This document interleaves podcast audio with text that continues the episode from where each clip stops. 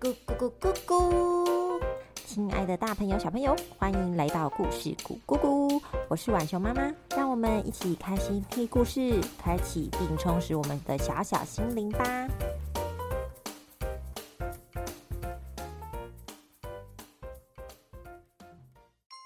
这个礼拜日就是圣诞节喽，小朋友有没有很期待呀？我们家的多多哥哥和苹果妹妹也都很期待哟。那我们今天要讲的故事是《圣诞老公公的礼物袋不见了》，我们快点来听吧。距离圣诞节只剩一个礼拜了，圣诞礼物工厂里的圣诞老公公与小精灵们从早到晚不停的忙碌着。有的小精灵忙着将礼物用色彩缤纷的包装纸一一包好，有的小精灵则提着一桶桶的胡萝卜，忙着喂饱顶着美丽鹿角的驯鹿。圣诞老公公调整着老花眼镜，不停的与魔法清单核对礼物。哎呀，我来看看，总是帮忙做家事也不挑食的小健。要一台脚踏车，咦啊，在这！圣诞老公公将小朋友选好的礼物放进了一个绣上“选的好”字样的红布袋里。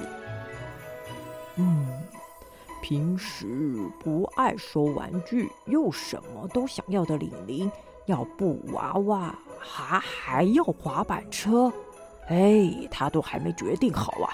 那晚点再看他选好了没吧。平常挑食，只吃饼干糖果，还常让妈妈生气的阿俊，想要遥控汽车。哎呀，让妈妈生气是不好的哟。魔法清单，把那些三心二意还有习惯不好的孩子们的礼物登记在最后一页。发出好宝宝睡梦坡到他们的家中。如果在我们圣诞节前没有改善，哎，我们就留给精灵宝宝们玩吧。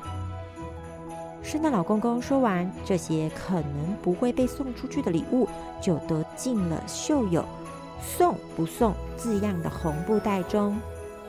分配好礼物后，圣诞老公公就会睡上五天。以储备好圣诞夜发礼物的体力。接下来几天，只要到了夜晚，魔法清单就会散发出好宝宝睡梦坡，感染着每个孩子，希望孩子们有资格收到礼物。到了白天，就有一群小精灵拿着万里远望远镜观察着孩子们，像是挑食的孩子，只要愿意吃看看家人给他们的好食物。不再吵着只吃零食，小精灵们就会在魔法清单上盖个通过的印章，并把对他们有帮助的礼物放进选的好的礼物袋里。而那些没受到好宝宝睡梦坡影响而改善行为的孩子们，礼物就会继续在送不送的礼物袋中等待。哇，玲玲，你怎么？妈咪，你看，我把我的宝贝娃娃们都排好了。晚上我睡觉时，就让他们帮我迎接圣诞老公公。我的娃娃好像很多了耶。嗯，希望圣诞老公公这次可以送我滑板车，我可以骑着车轮流带着娃娃们去兜风。嗯，只要你继续保持收玩具的好习惯，我相信圣诞老公公一定都会听到的。另一边的阿俊刚看完牙医，从诊所边哭边走出来。妈妈，对不起，我以后会乖乖听你的话，不吃太多零食的。哼，蛀牙好痛，修理牙齿也好痛。唉，就是嘛。那如果你又开始不听话，还一直挑食，怎么办呢？嗯。这样，圣诞老公公就会像上次一样，没有发礼物给我，对不对？哎，应该是吧。圣诞礼物本来就是给乖宝宝的。嗯，好，我一定好好的改。好，玲玲合格。阿俊合格。小精灵观察后，给玲玲和阿俊盖了合格印章，并准备将礼物从送不送礼物袋拿去选的好礼物袋去放。这时，小精灵大喊：“哦天哪，怎么办？怎么办？呃，送不送礼物袋？呃，不见啦！”接着，一个步伐急促、说话尖锐的精灵太太走了过来。“哎呀，怎么会不见呢？”不是一直都放在选的好礼物袋旁边吗？哎呀，快快快，动员全部的小精灵们去找出来！还有啊，明天就要出发去送礼物了，为求一切顺利，千万不要吵到圣诞老公公啦！于是，小精灵们开始蹑手蹑脚的到处寻找不见的送不送礼物袋。有的小精灵跑到厨房找，有的跑到礼物工厂。有的还跑到圣诞老公公的床底下找，还有个小精灵跑到驯鹿休息区翻找，却因为踮着小脚走不稳而踩到路便便，呃，摔个四脚朝天。最后，大家竟然在选的好礼物袋的下方发现了空空的送不送礼物袋。正当小精灵们你看我，我看你，不知道该怎么办时，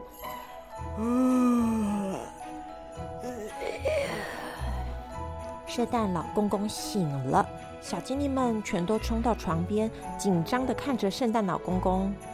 精灵太太则在一旁诉说着事件发生的经过。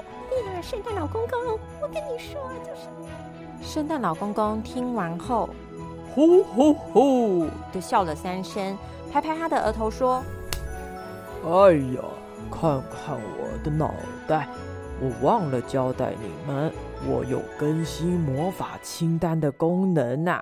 只要在清单上盖上合格印章，就会自动把在送不送礼物袋的礼物传送到选的好礼物袋里，这样很方便吧？刚刚你们说送不送礼物袋空无一物啊？这可真是太棒了呢！今年的孩子啊，都能够拿到礼物了呢！吼吼吼吼吼！小精灵们听完，全都瘫坐在地上，松了一口气，说：“太好了！”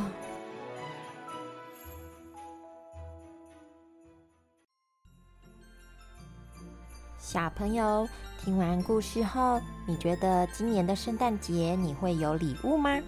相信我们有在听故事的宝贝们，要么是原本就很乖巧的小健，不然就是知错能改，最后也都有礼物拿的玲玲和阿俊。